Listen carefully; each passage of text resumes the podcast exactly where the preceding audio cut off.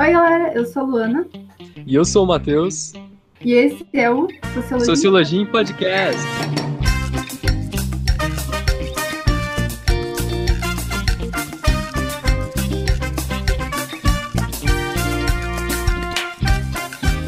E hoje estamos apresentando Fale sobre sua pesquisa, o novo quadro do Sociologia em Podcast, em que chamamos os graduandos e pós-graduandos para falar sobre sua pesquisa, sempre visando trazer acessibilidade sobre o tema da pesquisa no mundo da academia.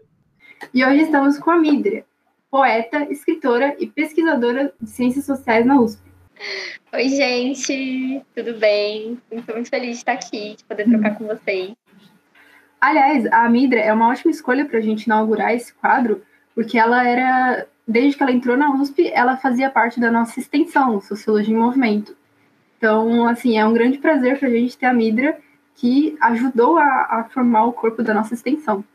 Estou muito animada, justamente é, o Sociologia em Movimento acho que é como se fosse a minha casinha, assim, dentro da USP. Toda a experiência de graduação foi muito diferente por conta do Sociologia em Movimento e diferente para melhor, assim, bem Então, você quer falar um pouco sobre a sua pesquisa? Eu fiquei pensando que talvez seja importante, antes de falar da pesquisa, é, comentar um pouco sobre a minha trajetória também, porque Sim. ela se relaciona com a pesquisa, né? É, então, o título da minha pesquisa é Caminhos Abertos pela Palavra, a trajetória de profissionalização de poetas negras do Islã em São Paulo. Uhum. É, é uma etnografia, né? E eu acho que tudo isso começa com o meu próprio processo de participação dentro da literatura marginal periférica aqui em São Paulo. Eu nasci e cresci na Zona Leste, no extremo leste da cidade, num bairro que se chama Recanto Verde Sol, que é onde eu estou agora, na casa da minha avó. E foi nesse bairro que eu comecei a frequentar um sarau. Então, quando a gente pensa em literatura marginal periférica, a gente tem tanto saraus quanto slams como expressões dessa literatura, e outras formas também, mas especialmente saraus e slams. E, e aí eu cresci nesse bairro, estudando sempre em escola pública, sempre muito aplicada, assim, sempre gostei muito de estudar, participava muito de projeto extracurricular, então participei de um projeto que chamava Círculos de Leitura, que a gente lia livros no contraturno e ficava filosofando sobre eles e tudo mais. Mas sempre uma literatura muito longe, assim, da minha realidade, sempre coisas que estavam nesse plano de, é, de homens brancos, ricos, cis, héteros, enfim, com um referencial de mundo que não era o meu, assim. E aí, quando eu fiz 15 para 16 anos, eu comecei a participar do Sarau do Vale, que é um sarau aqui na Quebrada, e esse sarau mudou muito a forma como eu me relacionava com a palavra, com a literatura, com a escrita, com os livros e com o meu próprio bairro, assim, e com o meu próprio corpo também. Então, foi um acúmulo de coisas que, que me fez muito bem, no final das contas, e que é super importante para o processo de construção da minha identidade hoje, inclusive. Naquela época, eu estava... Eu sempre sempre tive essa, essa coisa meio, essa dualidade de acho meu bairro ok, porque, sei lá, tem muito verde aqui na região, tem uma reserva de Mata Atlântica, que só fui descobrir muito tempo depois que existia. É, mas eu tinha sempre essa visão de que eu estava num lugar atrasado. Então, tipo, ai, aqui falta tudo. E eu acho que é, é importante a gente não romantizar né, a falta de investimento, especialmente vindo por parte do Estado. Então, por exemplo, é, aqui, olhando para uma perspectiva de cultura, poderiam existir vários equipamentos no meu bairro, tanto por conta do Estado quanto por conta da Prefeitura de São Paulo. Então, poderia existir fábrica de cultura, casa de cultura, biblioteca, oficina cultural, é, centro cultural, enfim, tem uma infinidade de equipamentos que existem por toda a cidade e que aqui na minha quebrada, para eu chegar, eu precisaria, no mínimo, andar uns 40 minutos de ônibus até algum desses equipamentos mais próximos de lugares de quebradas vizinhas. Então, eu tinha essa visão de atraso, assim, que não era só da cultura, que é também da moradia, do saneamento básico, da educação, do lazer, é, do acesso a, a, uma, a mobilidade, né, o direito à cidade a partir do transporte público digno. Então, tem várias coisas que faltam, e justamente por isso, né, o nome quebrada, se a gente começa a analisar, assim, que faltam para essa quebrada ser um lugar que seja visto como inteiro, mas ao mesmo tempo existe potência aqui, né? E eu acho que, que foi isso que o Sarau fez com que eu visse. A partir do momento em que eu estava nesse espaço, hoje eu entendi que tinham artistas no meu bairro. Algo que até então eu não tinha tido acesso, né? Era sempre uma coisa tipo, ah, quem é artista? Quem tá na TV, é quem escreveu um livro, é quem pintou um quadro. E nossa, tem pessoas que estão fazendo isso no meu bairro, que importante isso, né? E aí eu comecei a participar do sarau também, no mesmo momento em que eu estava passando por uma transição capilar, e ali naquele período da adolescência, 15 para 16 anos, que a gente, eu não sei, né? Eu, pelo menos, tive muita pressão em relação ao meu corpo nessa fase. Então, ah, tem que performar gênero, é, tem que usar maquiagem, tem que arrumar um namorado, né? Todos esses você tem que ir, por que, que você não fez ainda? E eu sempre fui muito, muito assim, muito desconectada em relação a essas coisas. E ao mesmo tempo também tem outros aspectos de ser uma menina negra, então naquela época todo o processo de preterimento, a solidão da mulher negra não é algo que começa só na vida afetiva adulta, você desde pequena tem um, um processo de preterimento nos afetos, e isso em todas as relações. E aí eu estava passando pela minha transição capilar e tendo o racismo muito jogado na minha cara, por todos os lados, então na família, na escola, na rua, em todos os espaços que eu estava, aquele racismo que por anos eu não tinha tido um contato tão direto de uma maneira só mais velada por conta do alisamento do cabelo. Quando eu decido deixar o meu cabelo, que talvez seja o traço mais explícito, né, de fenotipicamente de negritude por conta por, pelo fato de eu ser uma mulher negra de pele clara, é, as coisas ficaram muito mais dolorosas e se misturou com a questão de gênero e se misturou com esse lugar do sarau, de eu estar redescobrindo minha quebrada. Então, foi um processo de muitas coisas, de de muita redescoberta de mim mesma, assim, dentro do sarau, e de criação de narrativas sobre quem eu era, que permitiram que eu tivesse uma, uma outra formulação mesmo, assim, um entendimento outro em relação a que caminhos eu queria ter no mundo, que eram caminhos que não se dissociavam, né, e não se é, não fugiam das minhas raízes. Eu não queria mais fugir do meu bairro. Eu queria entender porque o meu bairro era como era e talvez de alguma maneira contribuir para que ele mudasse, para que ele tornasse é, se tornasse um lugar mais potente, né? Onde as potências que já estavam ali fossem realmente valorizadas. E, e aí, em 2017, eu entrei em Ciências Sociais na USP, e a USP, assim, eu sempre me apresento nos últimos anos, eu nem sei mais o que, que eu vou falar quando eu terminar a graduação, eu espero que eu fale mestranda em antropologia, porque por tanto tempo eu me apresentei como poeta e estudante de Ciências Sociais, é, e essas duas coisas realmente andaram muito juntas, porque foi quando eu entrei na USP que os slams se aproximaram de mim. Porque os slams, eles têm uma, uma característica geográfica um pouco diferente do sarau, né? O sarau que eu comecei a participar, que é o sarau do Vale, ele acontece num bar, e a maior parte dos saraus em São Paulo, né, nas quebradas, acontecem em bares, porque são os espaços que estão abertos. É, e aí, eu ia no sarau e tinha muito essa relação bairrista mesmo, assim, aquilo que estava próximo. E aí, quando eu comecei a participar dos slams, eu já estava na USP, num contexto que a USP é muito perto do centro, então, para qualquer lugar que você queira ir de metrô, você tem esse acesso facilitado. E os slams, eles costumam ser, ainda que nas periferias, em partes minimamente centrais para facilitar o acesso. Então, por exemplo, o Slam da Guilhermina, ele é na Quebrada, ele é na Zona Leste, mas ele é na estação Guilhermina Esperança do metrô, que é uma estação que você vai vindo do centro ou vindo da quebrada, porque você tem um caminho até chegar, você não vai chegar ali por acaso, né? Não é uma coisa tão próxima. E aí, começando a estudar na USP, esse acesso ficou facilitado e eu comecei a participar de vários slams. Então, em 2017, assim que eu entrei na USP, no primeiro dia de Ciências Sociais, assim, na primeira semana de ingressantes, vamos na Slow Resistência? Eu falei, é, vamos! Todo mundo foi para Slow Resistências e a gente pegou o ônibus, desceu ali a Rebouças, Consolação, chegou na Slow Resistência. Eu achei péssimo, não entendi nada, porque tinha muita gente, então não dava para ouvir as pessoas. E aí eu falei, gente, eu tô acostumada com sarau, todo mundo se ouve, todo mundo se vê, não gostei e fui embora. E aí teve a Semana de Educação e Ciências Sociais, né? Aliás, a SEX, confundindo aqui com a, com a Semana do SEM, com a SEDUX teve a SEX, né, semana de, de ciências sociais, e aí quando rolou a SEX, no meu primeiro ano, rolou também um slam. E aí eu participei desse slam, eu achei muito legal, e foi inclusive com o Eugênio Lima, que foi uma das pessoas responsáveis por trazer o slam para o Brasil. Já já posso falar o que é sarau, o que é slam, para a galera não ficar super perdida. É, e aí, quando eu participei desse, desse primeiro slam, junto com o Eugênio e tal, a Luísa Romão também estava lá, na época ela estudava na ECA, é, e ela é uma poeta dos slams há muito tempo. Ela fazia teatro EAD. E, e aí eu participei dessa edição, achei muito legal. E ainda em 2017 eu participei do meu primeiro slam de fato, que foi o Slam das Minas. E aí isso foi mais para o final do ano. Depois disso, em 2018, eu virei uma ratinha de slam, então eu ia um monte de slam, assim, eu não parava, tipo, toda semana eu queria um slam diferente. E comecei a recitar, e comecei a levar as poesias que eu já tinha escrito, comecei a escrever poesias novas. Em 2017, eu tinha visto o que, que era o Slam SP, que é o Campeonato Estadual de Poesia Falada de São Paulo, e tinha achado o máximo. E eu falei, nossa, eu quero vir aqui, eu quero estar aqui como poeta, quem sabe, ano que vem, como é que chega aqui? E aí comecei a participar de um monte de slams, Nisso, eu acabei indo no Zap, que foi, é o primeiro slam do Brasil, aqui é organizado pelo Eugênio Lima, pela Roberta Estrela Dalva. E aí recebi um convite para participar do Manos e Minas. E quando eu participei do Manos e Minas, muita coisa aconteceu depois disso, porque eu comecei a receber vários convites para trabalhar com a poesia, para estar em vários espaços, para me apresentar.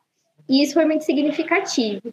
Em 2019, foi o ano em que as coisas começaram um pouco a a bater um pouco na bunda ali a água, do tipo, ei, você não vai pesquisar, você não vai pesquisar, você já tá no terceiro ano. Comecei a ver outras pessoas fazendo pesquisa também. E aí eu fiz duas disciplinas que foram super importantes, que, que mudaram, assim, a, a maneira como, como eu estava pensando, né, o que eu ia pesquisar e tal, que foram a disciplina de feminismos negros em antropologia, com a Silvana Nascimento, e a disciplina de, de métodos de pesquisa em antropologia, né, de etnografia, é, que na época eu fiz, eu não me recordo agora quem foi a professora, mas enfim, fiz. E aí fiz essas duas disciplinas que me deram tanto referências teóricas quanto é, referências técnicas, né, de como formular esse projeto de pesquisa.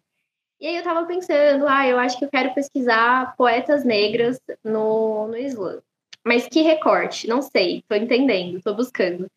E aí, no final das contas, eu percebi uma coisa que eu mesma estava prestes a, a, vivenciar ali em, em 2019, que era, eu tinha saído de casa em 2018, e aí tinha começado a trabalhar como jovem monitora cultural, que é um programa da Secretaria Municipal de Cultura, numa biblioteca pública de São Paulo. E quando eu comecei a trabalhar, tal, trabalhei um ano, e foi justamente nessa época que o vídeo viralizou, do Manos de Minas, e nesses processos eu acabei é, fazendo um trabalho muito massa com um amigo meu, que é o Igor Chico, que também é um poeta dos slams. É, e a gente fez um trabalho que, tipo, rendeu uma grana boa. E aí eu pensei, cara, eu recebo bolsas da USP. Então, tipo assim, eu tenho uma renda básica estudante. e eu tô recebendo essa grana, que é bem interessante. Dá para ficar uns meses sem trabalhar de maneira formal. E só, tipo, trampar com poesia. E aí foi isso que eu fiz, desde o final do segundo semestre de 2019 até o começo de 2020, no ano passado. E quando eu fiz isso, eu pensei, nossa, não sou só eu que faço isso. Tem outras poetas negras que trabalham com poesia, que se você perguntar qual é a sua profissão, elas vão falar, minha profissão é poeta, eu trabalho com poesia. E aí foi nisso que eu cheguei nas poetas que hoje eu dialogo na pesquisa, que são a Lucy Ribeiro, a Mel Duarte, a e a Patrícia Meira que são quatro mulheres negras que falam sobre o seu trabalho a partir da poesia, né? Que fazem o seu trabalho a partir da poesia. E aí foi mais ou menos aí que eu cheguei na pesquisa. E aí, não sei se tem alguma questão, a gente pode continuar. Não, você falando dá, dá vontade só deixar você falando mesmo, porque enquanto você estava falando, eu, eu lembrei de muitas coisas assim, eu acho interessante que, por exemplo, você falou que dessa toda essa questão de bairro, né? Assim, eu sou aqui da zona sul de São Paulo, não sou do extremo sul, sou aqui do Jabaquara, e eu também vim de escola pública, de rede pública, municipal e estadual. E os meus professores é, da minha escola, a gente, por, nossa, muito bom, a gente tem um centro cultural perto da escola, e eles faziam muita questão de levar os alunos até o centro cultural, assim, mensalmente, e realizar saraus na época, né, que eu era pequena, eu, eu não entendi. Eles chegaram até a publicar uma coletânea de, de poemas escritos pelos alunos e, e fazer um livro, assim, sabe, que chamava História e Poesia. E aí, eu, na época, eu não entendia, porque eles eram tão insistentes em, em estimular a produção dos alunos, de como eles faziam tanta questão que os alunos fossem nos saraus. E aí, quando eu entrei na USP, isso me marcou muito, porque eu também vim de, de cursinho popular. E no meu primeiro ano de cursinho popular, antes de eu entrar na USP, é, esse cursinho popular realizou o Ocupa USP, né? Não sei se uhum. vocês conhecem, gente. Foi muito marcante.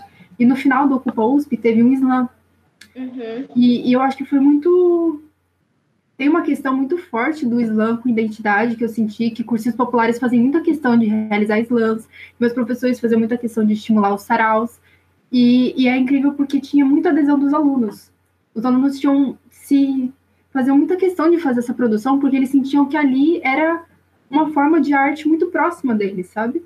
Os meninos da minha escola, por exemplo, eles não, não participavam tanto de oficinas de arte, mas eles gostavam muito de rap, então eles gostavam muito de participar de sarau, de slam. E achei muito curioso quando você falou dessa relação. E justamente, né, porque eles faziam questão que a gente fosse no centro cultural, eu passei a frequentar mais o centro cultural do meu bairro, passei mais a circular pelo meu bairro, passei a mais gostar do espaço que eu, que eu morava, né? Uhum. E achei muito, muito marcante essas coisas.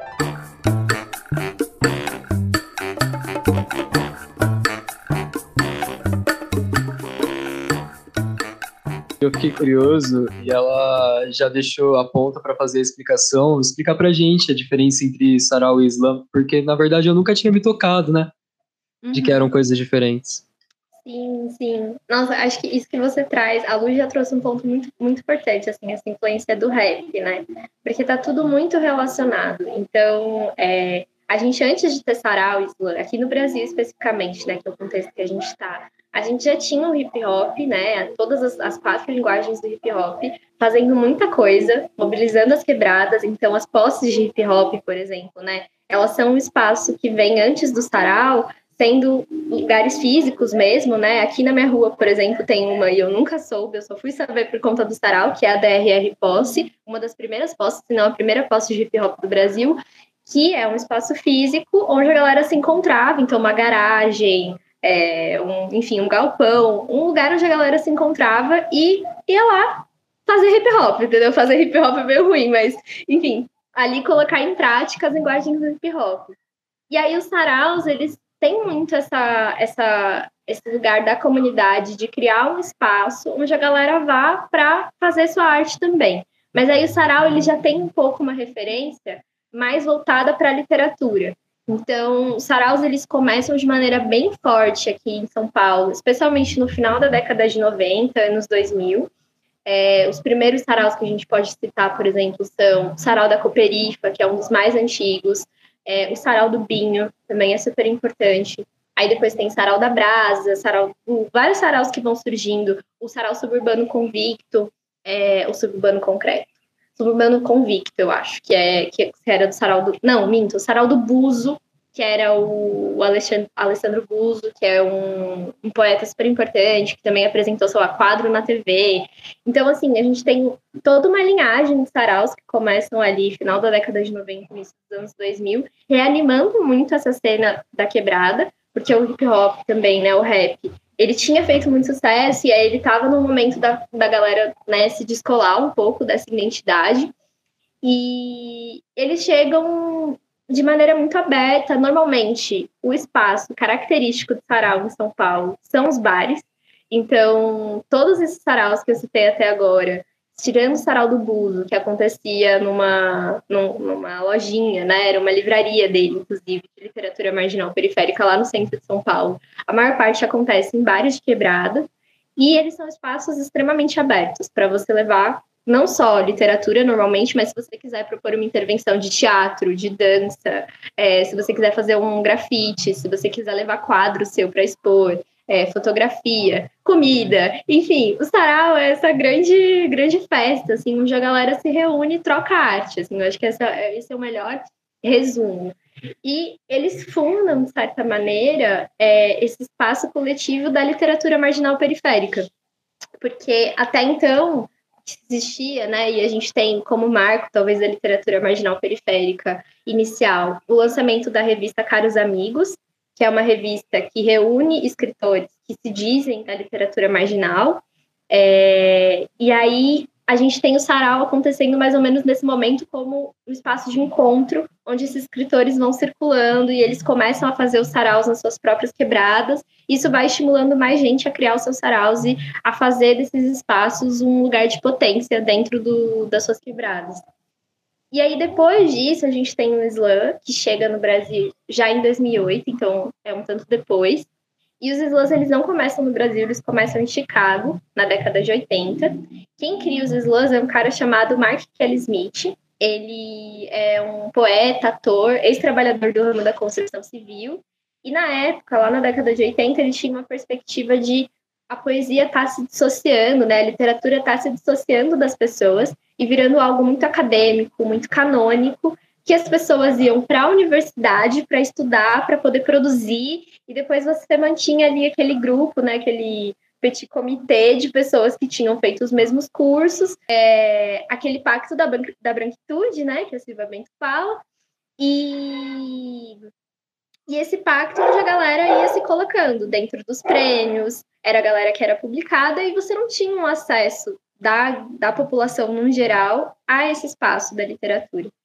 E aí ele cria os slams tentando subverter essa lógica. Então, os slams são, são enfim, a gente pode fazer o slam em qualquer lugar.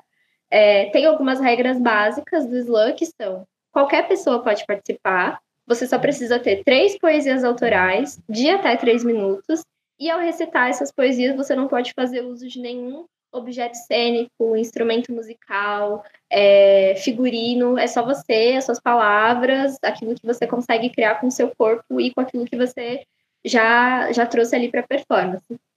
E aí ele cria os slams lá em 1980. É, os slams, eles acontecem a partir de um processo de júri, né? Então as pessoas vão dando notas no júri popular, as pessoas dão notas de 0 a 10, e a gente tem três rodadas, e a partir dessas três rodadas sai uma pessoa consagrada campeã. Quando ele fez isso, ele fazia de um jeito bem. É, de uma maneira meio de espetáculo. Então, tinha uma coisa dentro de um bar, com uma banda acompanhando e tal. E aí foram se passando os anos, e isso foi sendo super apropriado, especialmente pelas comunidades negras, pelas comunidades latinas, e isso foi se dando de uma maneira, assim, escalando, de um jeito que é, lá na década de 90 já, já aconteciam campeonatos nos Estados Unidos com times de slam, assim, campeonatos de dias com, sei lá, quatro pessoas recitando juntas. E aí é, é uma coisa muito, muito grande a cena lá nos Estados Unidos. Em 2008, quando chega no Brasil, através da Roberta Estrela Dalva, o slam começa com o Zap, usando a autônoma da palavra, e aí ele vai crescendo gradativamente ao longo dos anos, a partir de 2013, 2014, rola um boom de slam e começa a focar slam em tudo quanto é canto, especialmente por conta do slam resistência, que é um slam que faz vídeos é, do slam e começa a circular no Facebook, no YouTube. E aí esses vídeos da galera recitando, eles ganham, assim, vários estados. Eles chegam, sei lá, no Acre, e a galera, por exemplo, no Acre não tinha muito contato com o pessoal daqui de São Paulo, ou do Rio, de Minas, que foi onde o slam começou a caminhar no início. E aí a galera chama de slam resistência também, porque acha que é um formato, o, o resistência. E na verdade é o slam, e aí tem vários slams. O Zap Slam, o slam da Guilhermina, o slam das Minas de São Paulo, o slam das Minas do DF, que foi o primeiro slam das Minas. É, tem o slam Perifa, que é o slam que a gente começou na USP em 2018, no primeiro ano de cotas. É, e aí vão surgindo esses vários slams ao longo dos anos. E hoje no Brasil a gente tem mais de 200 comunidades de slam. Então é algo muito grande, assim, muito, muito, muito grande. E aí acho que a diferença está nisso, no fato de o Sarau ser uma coisa muito mais comunitária, uma coisa muito mais voltada para esse âmbito de, de, cada, de cada bairro, né? Criar ali os seus vínculos, da galera se experimentar artisticamente. E o slam, embora também seja um espaço de experimentação artística, ele é uma competição. Então, as pessoas também vão lá para ganhar, porque é uma vitrine, porque a galera presta mais atenção nas poesias por ser uma competição. Então, tem essa coisa de, de uma galera dos Estados Unidos, especialmente, falar: ah, o slam ele tem um aspecto muito capitalista, por isso que faz sucesso, porque as pessoas gostam de competição. Então, é mais ou menos por aí a diferença quando você falou sobre essa questão de sentir que você tem que ter uma formação para escrever, é, eu lembrei do, do, meu também ano que eu fiz cursinho popular, que eles me passaram, os professores de cursinho popular me passaram uma reportagem para ler sobre a Carolina Maria de Jesus, uhum. que era justamente uma reportagem falando como ela era polêmica no meio literário e tinham, tinham acadêmicos que não consideravam ela literatura. Isso é muito uhum. marcante, né? Porque a Carolina Maria de Jesus, uma das maiores escritoras do Brasil, uma escritora negra e sendo gigante do jeito que ela é, ainda é polêmica no meio acadêmico. Por uhum. enfim. Então, achei isso muito marcante que você falou. E, realmente, a primeira resistência dos alunos da, da minha escola, quando os professores começaram a estimular os saraus, era: ah, mas eu vou fazer poesia que nem essas poesias que os caras chiques fazem, que eles fazem. Ah, eu, mas eu não sei falar, falar elegante desse jeito, eu vou usar um monte de uhum. gíria que não sei o quê. E os professores falaram: não, mas pode usar. Se essa é a identidade de vocês, não tem por que fazer uma literatura que tem que ser igual dessas pessoas. Então, uhum. eu, eu senti muito isso quando você falou que tem toda essa questão de, mas eu tenho que ser formado para produzir. Eu não posso produzir algo que seja da minha realidade. Então. Não, eu achei muito bacana essa conexão que você fez com a cultura hip hop, porque uma das coisas que no meu ensino médio também eu via muita gente se interessando por começar a escrever poesia era nas batalhas de rap, né? Apesar de principalmente o foco ser o freestyle, as pessoas começavam a se interessar por escrever poesia, entender mais sobre uhum. como fazer o rap. E uma coisa que me veio na cabeça também foi quando você falou sobre o slam ser uma vitrine. Uhum. E eu acho que aqui a gente já pode fazer uma conexão, né? Essa vitrine, ela tem a ver com levar a poesia como um trabalho. Uhum. E nesse processo, eu já fiquei pensando, né? Agora voltando para a primeira questão, sobre a, as mulheres que você acompanha. Como que é esse processo para elas? Como que é a profissionalização elas, da poesia? É, ou se elas são, por exemplo, se você acompanha interlocutoras que lembram mais você quando você era jovem, se elas são da sua faixa etária. Então, se você quiser abordar mais, assim, detalhes sobre as suas interlocutoras, pode ficar à vontade. Ai, muito massa, muito bom poder falar delas, gente.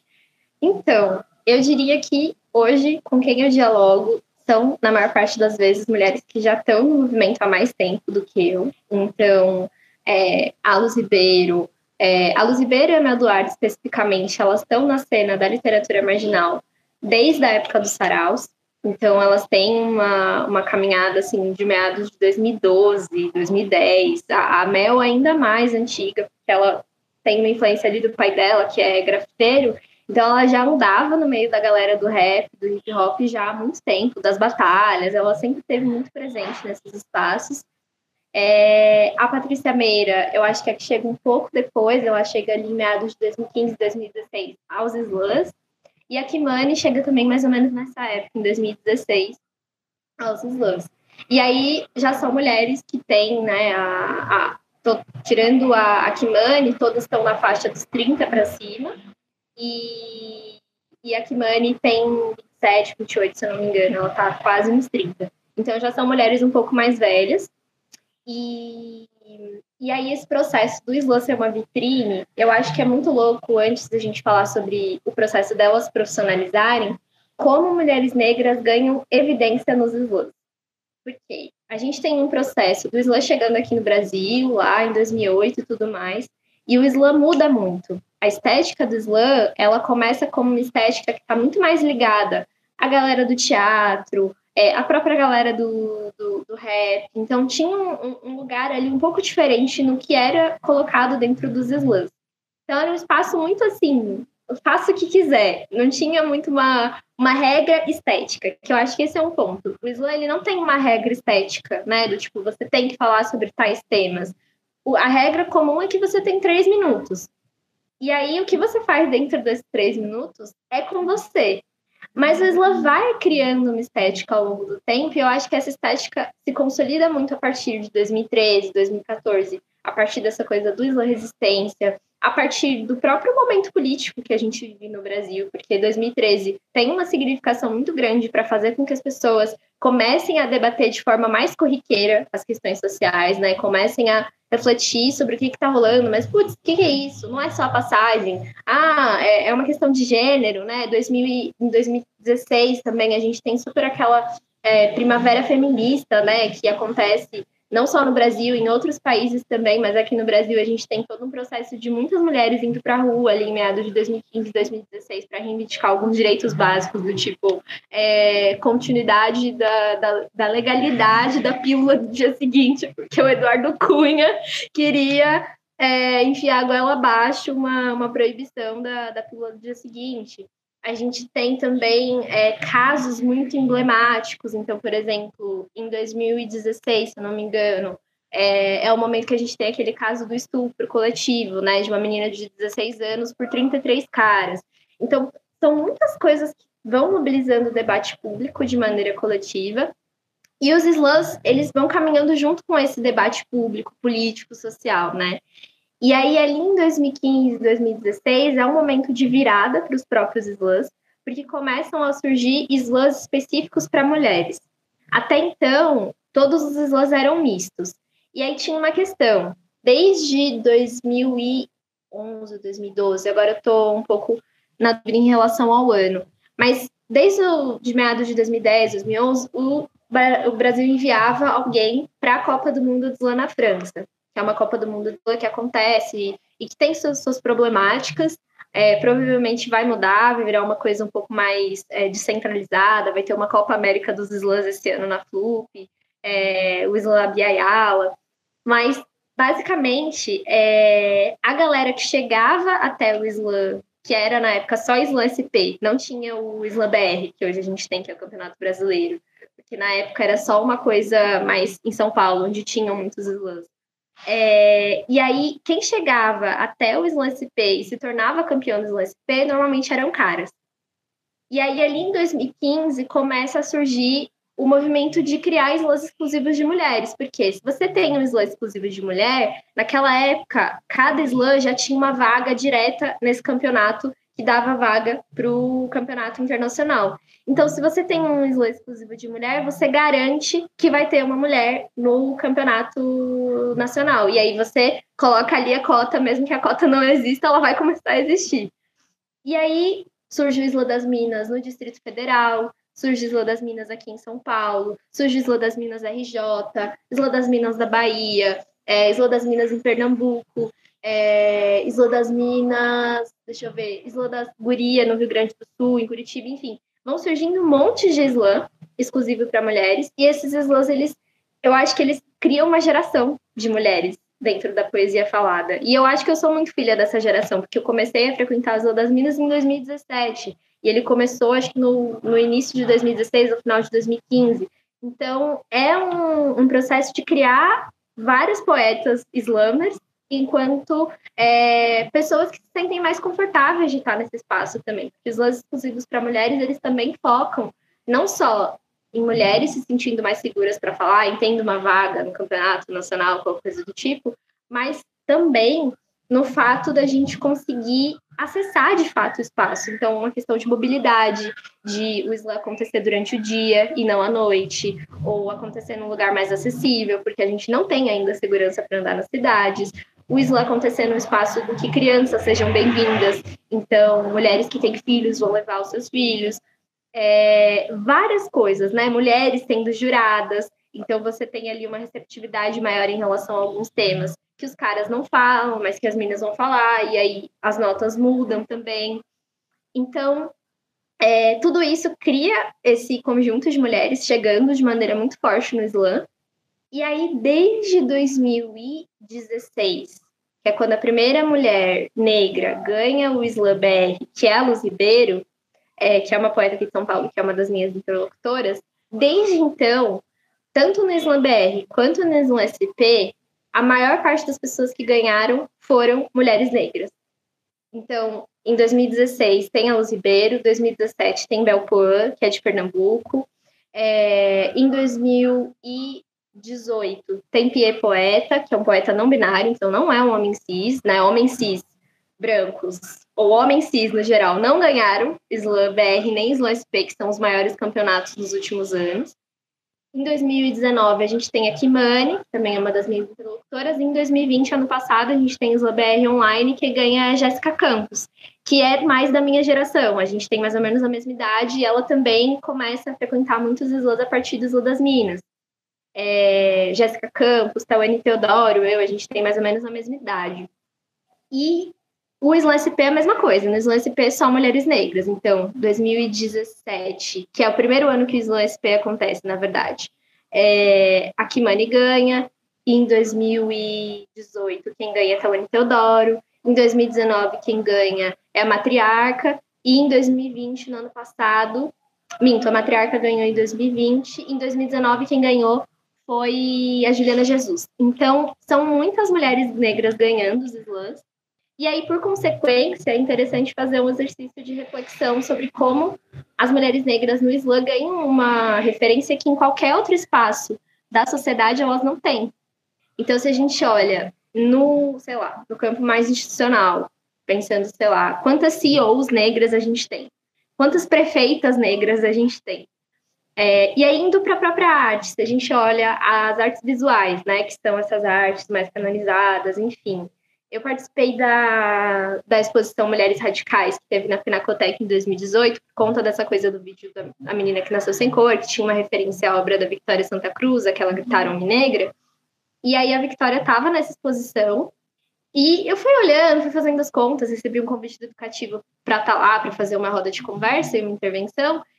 E aí, além da Victoria, a única outra mulher negra que tinha lá era a Rosana Paulino. E só. Então a gente está falando de uma exposição que eu acho que devia ter, sei lá, chutando umas 20 mulheres artistas da América Latina e tal, super massa, super importantes, e tinham duas mulheres negras. Então a gente está falando de um processo de apagamento muito grande, de um e não é só um apagamento porque ah, talvez a curadoria da Pinacoteca não procurou o tanto que queria ou que poderia. A gente está falando de um processo que essas mulheres não têm acesso aos materiais para pintar, para fazer escultura. E aí no slam isso muda, porque qualquer pessoa tem acesso à palavra, qualquer pessoa tem acesso a um corpo, né? Se você é uma pessoa, você está com um corpo. E aí você chega no slam e as mulheres negras dominam esse cenário. Então não é porque a gente não é capaz, não é porque a gente não. É, é uma questão de dar é, materialidade igual para a gente poder produzir. E e aí, do mesmo modo, né, quando a gente pensa, sei lá, literatura mais tradicional, a gente não tem. Quantas mulheres negras a gente tem na Academia Brasileira de Letras? Né? A gente teve a recém-negação da entrada da Conceição Evaristo. Mas, tirando isso, a gente não tem, a gente não está nesse espaço. E aí, olhar para as mulheres negras no Islã e entender que a gente está num processo de subversão dessa lógica, porque, inclusive, no Islã, os temas de gênero e de raça, especialmente, são os que mais mobilizam o público. Então, esse processo de se tornar profissional da palavra no Islã, para mulheres negras, eu sinto que está muito atrelado à nossa própria comissão de existência, a esses marcadores que atravessam a gente, e como a gente coloca isso para fora de uma maneira que por muito tempo não se ouviu de maneira pública, né, de modo tão acessível. Porque os movimentos negros, os movimentos feministas negros, eles estiveram aí, eles estão aí, mas muitas vezes distante das pessoas. As pessoas não sabem como chegar, as pessoas né, têm uma coisa meio, ai, a militância. E o Islã, ele é, ele é tudo muito misturado e muito público, e tá no Sesc, tá num centro cultural, é só você chegar, tá, no, tá do, na saída do metrô. Então, ele mistura a militância, a educação, a, todo esse processo artístico, é um processo artístico na base, e dentro disso você vai escalando várias coisas. E as poetas que hoje, né, eu são minhas interlocutoras, que são profissionais da palavra, elas vão participando, começam a participar sem pretensão, só participam. E aí a gente tem um grande ponto que é os slams, eles são uma vitrine e eles são uma vitrine que tem, de certo modo, um investimento, especialmente porque rola muito de vender slams, né? Então você vender uma edição de um slam para um SESC, vender uma edição para um centro cultural, e nisso você, rola, você pode remunerar as poetas. E aí essas poetas vão fazendo livro, essas poetas vão vendendo suas apresentações para espaços culturais, elas vão integrando coletivos.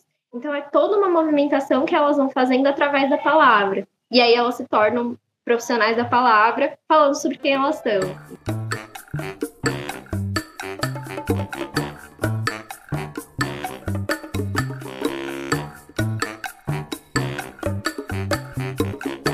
Eu não sei se você já está habituada com entrevista, mas você organiza tudo de uma forma muito clara, assim, pra gente. Isso é muito bom. E, e na verdade, eu ia tocar nesse ponto, né? Porque a gente teve acesso aqui ao resumo da sua pesquisa. O ponto é que os objetivos específicos são registrar os desdobramentos que o Islã tem na vida de mulheres negras poetas atuantes em São Paulo, além do momento da competição.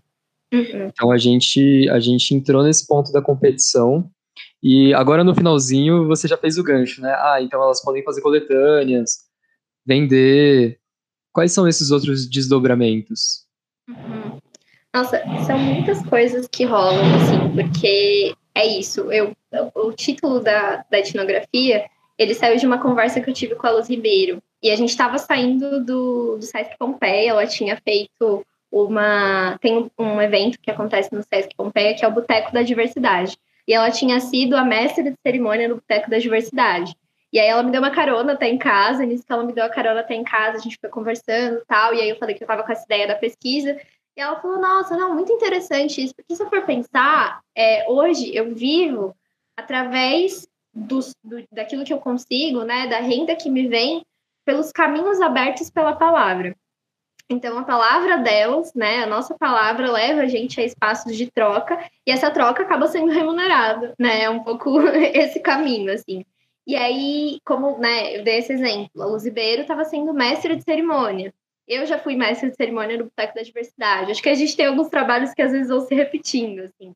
Então, ser mestre de cerimônia, é, fazer palestras em espaços com a nossa poesia, né? Então, às vezes uma empresa, às vezes uma escola. Então, a gente vai sendo convidada para esses espaços. Eu acho que tem uma, uma coisa muito bonita, assim, que é essa valorização em vida das poetas do slam. Então, a gente não tem que resgatar a Carolina, né? Hoje a gente resgata a Carolina Maria de Jesus, hoje a gente resgata a Maria Firmina Seis. É, a gente olha lá para trás e a gente fala, nossa, muito boa, né? E aí a gente consegue ter essa valorização em vida, que a Conceição Evaristo também fala. Antes da Conceição ser descoberta pela academia, pela, pelas editoras, ela foi descoberta pelas professoras. E a gente tem muito esse processo de troca com escolas, é, o próprio movimento né, vai criando ali é, competições que tem prêmio, que tem remuneração, a gente escreve projeto, a gente vai se virando, a gente vai publicando os livros. Os livros não são a principal fonte de renda. É, normalmente as pessoas pensam, né? Ah, você vai ser escritor, então você vai vender livro. E aí, no caso do slam, os livros são um complemento, né? Porque no final das contas, você vende muito quando você lança o seu livro, e é isso eu falo da experiência de ter lançado virtualmente. Mas a Luz Ribeiro fala a mesma coisa de quando ela lançou o livro dela presencial. Então você acha que você vai vender um monte, aí você vende pontualmente. A Patrícia Meira é uma exceção. Ela é uma poeta que já vendeu assim mais de, acho que mais de 7 mil livros. Ela vendeu muito livro, de mão em mão, indo em eventos e tal. É, mas na maior parte das vezes a gente acaba é, se vinculando a projetos, escrevendo projetos, fazendo apresentações em SESCs, em equipamentos da, da Secretaria Municipal de Cultura. Então, é, bate-papo, roda de conversa, é, a gente faz, sei lá, show poético, a gente vai se enfiando com a nossa palavra onde dá. É muito essa sensação que me vem. Assim, a gente vai se enfiando com a nossa palavra nos espaços e, e, isso gera uma contrapartida que remunera a gente, né? É basicamente isso, assim. E aí também tem um processo de publicidade, como um outro espaço, né? Então, encomenda de textos para publicidade é algo que tem sido bem, bem recorrente. A Mel Duarte, eu acho que ela é talvez a, a pessoa que desponta fazendo isso, porque ela participa de uma campanha da Telefônica Vivo, ela participa de uma campanha com o Itaú, é, ela participa de uma campanha com a Ola, marca de camisinhas. Então, assim, tem, tem mil lugares que a gente vai colocando nossa palavra. É, do mesmo modo, a Kimani, ela fez uma narração para The Handmaid's Tale, a divulgação de The Handmaid's Tale na Globoplay, e aí ela fez um poema específico para a divulgação da série. É, a, deixa eu ver quem mais a, a própria Patrícia Meira, né? Ela não chegou a fazer nenhum trabalho assim de narração, mas ela está sempre escrevendo mil projetos. E eu falei da Mel, da, da Luzbeiro, da Luz. A Luz é uma pessoa também que tem feito vários processos de narração. Então, assim, a gente, elas vão, né? A gente vai se, se desdobrando e, e fazendo da palavra aquilo que rola e sempre buscando criar novas coisas, dialogar com as pessoas através delas, assim, que é muito a partir disso que rola esse, esse processo de profissionalização, assim. E também é, essa contínua troca com o movimento, né? Então a gente continua trocando com o movimento, a gente continua participando dos slams, dos saraus, e a gente vai desdobrando isso em outras coisas. participação em álbum também, gente. Agora eu lembrei. A Luz e a Mel, por exemplo, participaram do álbum de 10 anos do Emicida, de. Eu esqueci qual foi o álbum. Mas ele lançou, é, acho que é para quem para quem já matou, para quem já comeu cachorro. Eu não lembro agora, gente, o título, mas é um álbum que ele lançou um, um, um, livro comemorativo e tal, todo especial. E elas escreveram poesias que estão nesse, nesse álbum do Emicida, nesse livro. Então, também tem um rolê muito massa. A Mel organizou uma coletânea para a editora Planeta, que é a Querem Escalar. Enfim, muita coisa. Eu achei muito interessante o, quando você usou, a gente vai se enfiando nos lugares. Porque tem essa questão do Islã, de quando você também falou que o, o Islã é um espaço de luta, mas é também tudo misturado. Então a gente vê nesses momentos, né, que o caráter não sei se é autônomo, mas de, de força dos slams, que assim, é uma coisa que é organizada entre essas pessoas, é uma coisa nos espaços que essas pessoas frequentam, então nos bairros que eu moro vai ter um slam e ou um sarau.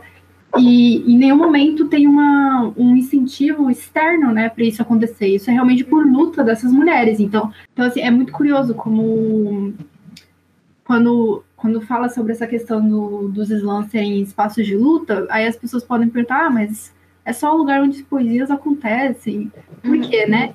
E não, e é realmente, é, eu acho muito interessante porque tudo isso se relaciona com direito a, é, ao corpo e direito à cidade, assim, sabe? Quanto que essas mulheres passaram a, a ter direito à, à cidade por conta de poder fazer poesia, assim. É, eu também achei bem interessante esse ponto que a Lu enfatizou, eu estava pensando sobre isso. E, e, sobre aquilo que você tinha falado, né, de quando surgiram os slams femininos, meio que acabou tendo essa obrigação, não, não era como se fosse uma cota oficial, mas acabava criando esse espaço. E isso uhum. foi um movimento intencional de criar esse espaço, para além de, de ser um espaço em que essas mulheres tivessem voz dentro do, do geral, sabe? Sim, sim, com certeza. Foi super intencional, porque é, é isso, né? É, quando a gente não tem essa vaga garantida no campeonato nacional, é, a gente fica à mercê das outras competições, que são competições. E aí eu posso dizer que, assim, é, é real isso, de, da importância, porque esses, sei lá, em 2000 e... Acho que foi no mês de 2019, mais ou menos, começo de 2020, agora não lembro exatamente quando foi, mas eu participei de, um, de uma resistência, e o Islam Resistência é um desses que eu comentei, que é um dos mais famosos e tal. E aí eu acho que tinham é, 15 ou 20 pessoas participando. E dessas 15 ou 20 pessoas participando, só três eram mulheres. E aí, não é porque as meninas não querem estar lá, né? Não é porque ah, a gente odeia esses. Não, é tipo, as meninas não chegam, porque é no centro da cidade, num horário que não é tão legal. É, e, e, esses slams específicos teve algumas questões realmente com, com o gênero, mas vários slams que a gente participa, muitas vezes mulheres vão ser menos de um terço das pessoas que estão participando. E aí, muitas vezes a gente chega às finais, né? Então, isso é ótimo, porque as, tem poucas meninas, mas normalmente as meninas que estão chegam às finais. Mas ainda assim, é, é muito desgastante. A gente sempre tem que ser as únicas pessoas que estão participando. Então, ter um espaço exclusivo para mulheres, e também hoje em dia existe, por exemplo, o Islam Marginalia, que é um Islam voltado para pessoas trans, não binárias, gêneros, sexos dissidentes, e os próprios Islãs que antes eram exclusivos né, para mulheres, eles foram se abrindo também para pessoas não binárias, para pessoas trans, é, no geral, né, homens trans inclusos. Então, é muito intencional, porque aí é nesse espaço que a gente consegue colocar a nossa voz e entender também o processo de desenvolvimento dessa voz. Que quando a gente está no slam misto, muitas vezes a gente vai ter essa imposição de temas que podem ser falados, né? Então, é, é super intencional. E, e, a coisa que a Lu trouxe, assim, eu acho que também tem um, um processo muito massa, é, especificamente das mulheres que eu estou pesquisando, que é isso, né? É muito louco a gente pensar até 20 anos atrás, sabe? Tipo, sei lá, não precisa ir muito longe. Mulheres negras artistas, né? Tipo, o que você. Ah, eu sou artista, eu sou poeta. Isso é muito precioso, isso é muito raro. E isso era muito inimaginável, né? E eu acho que ainda é uma coisa meio. Assim, é, é meio que viver o impossível, sabe? Você, mulher negra, tá numa posição de ser remunerada pela sua ação criativa, pelo seu processo intelectual, né? Acho que intele é, é um processo intelectual também a poesia.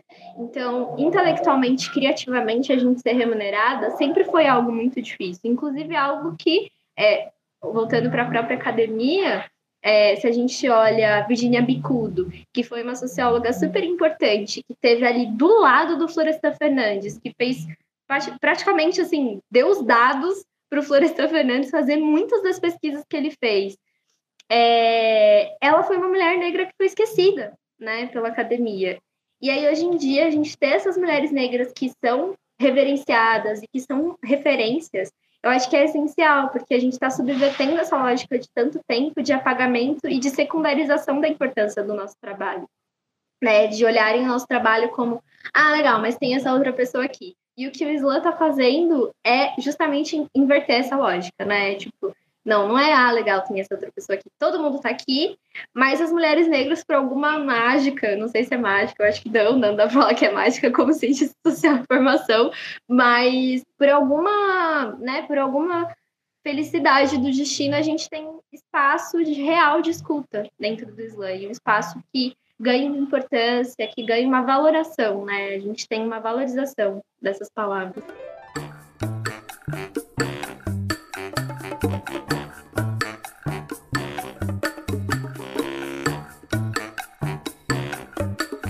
Uma coisa que eu queria ressaltar, assim, que aí eu vou voltar pro começo da sua fala, quando você falou sobre a importância de você fazer uma matéria com a Silvana Nascimento, e eu não sei se o Sarrão pensou nisso também, mas eu e o Sarrão somos da mesma turma, assim, a gente ingressou no mesmo ano na USP. E o nosso, a nossa primeira leitura em antropologia foi justamente um texto da Silvana Nascimento, que a gente leu quando o corpo é o, quando o campo é o corpo da antropóloga, né? Como era? É, a presença da antropóloga ah, é na, no campo. É, a presença da antropóloga no, no campo.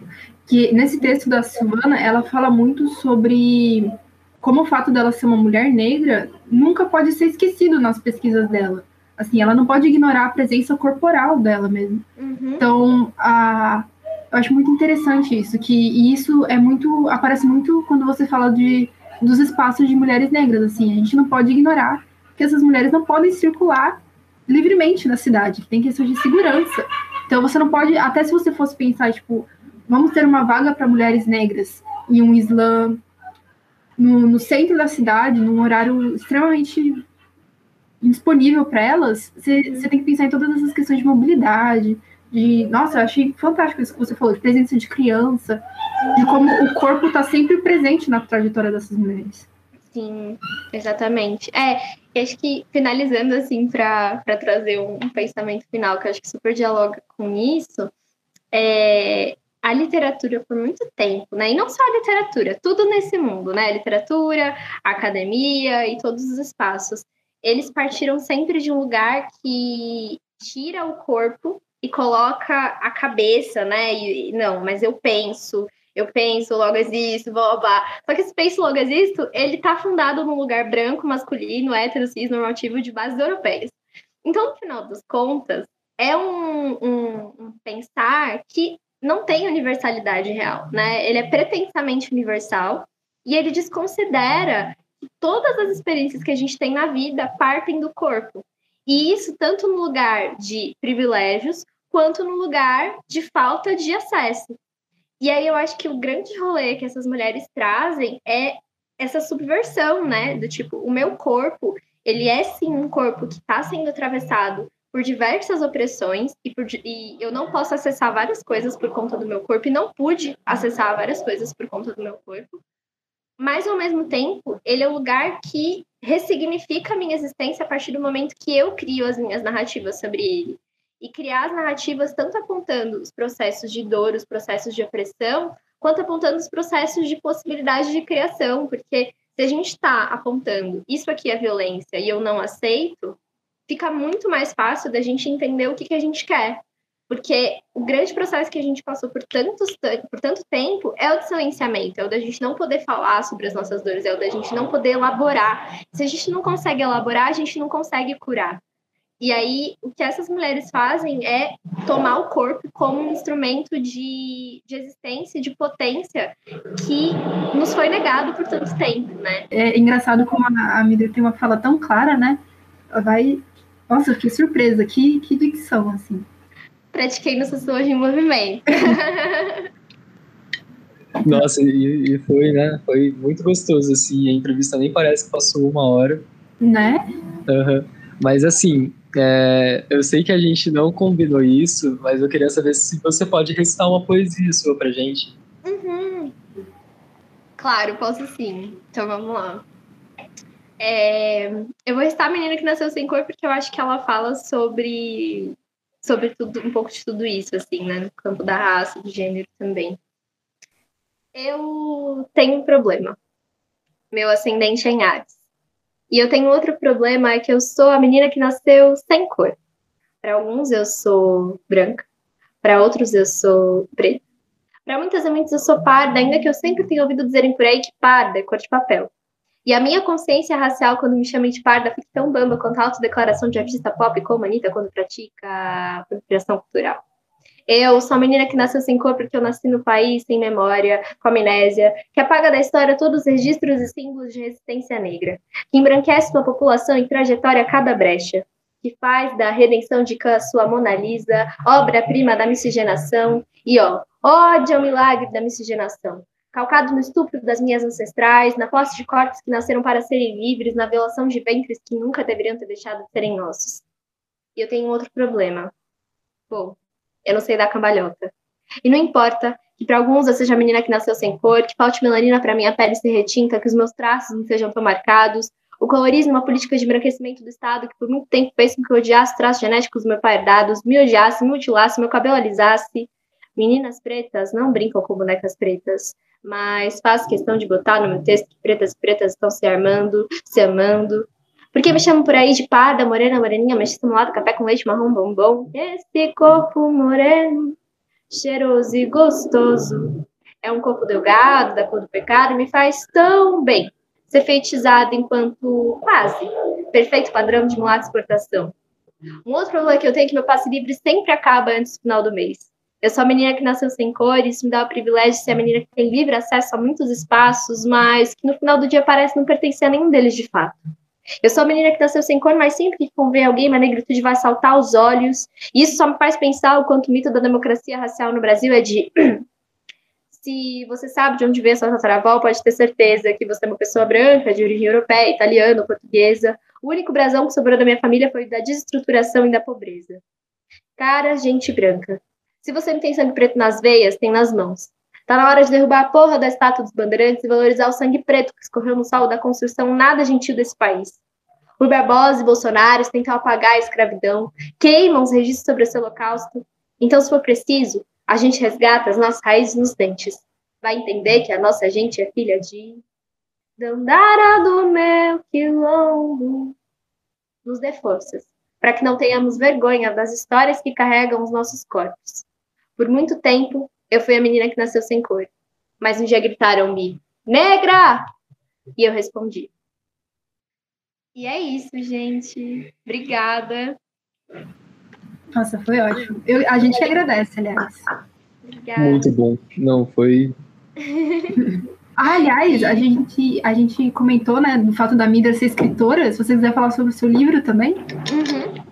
Sim, eu tenho dois livros publicados. Eu publiquei em 2020 é, A Menina que Nasceu Sem Cor, que reúne meus poemas dos primeiros dois anos de slam, e A Menina que Nasceu Sem Cor para Crianças, que é uma adaptação para o público infantil, ilustrada pela Ana Teixeira, publicada pela editora Jandaíra. Vocês podem achar os dois no meu site, www.midra.com.br.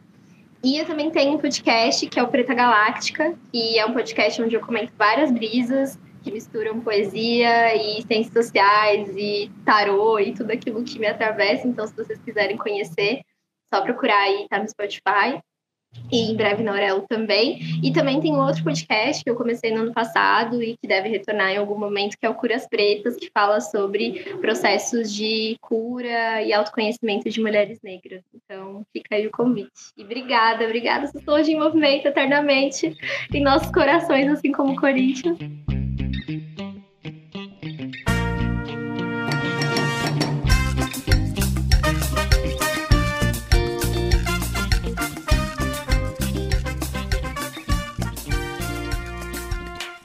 podcast é uma iniciativa do Sociologia em Movimento, grupo de extensão da Faculdade de Educação da USP, orientado pela professora doutora Márcia Gobi, financiado pelo Programa Unificado de Bolsas.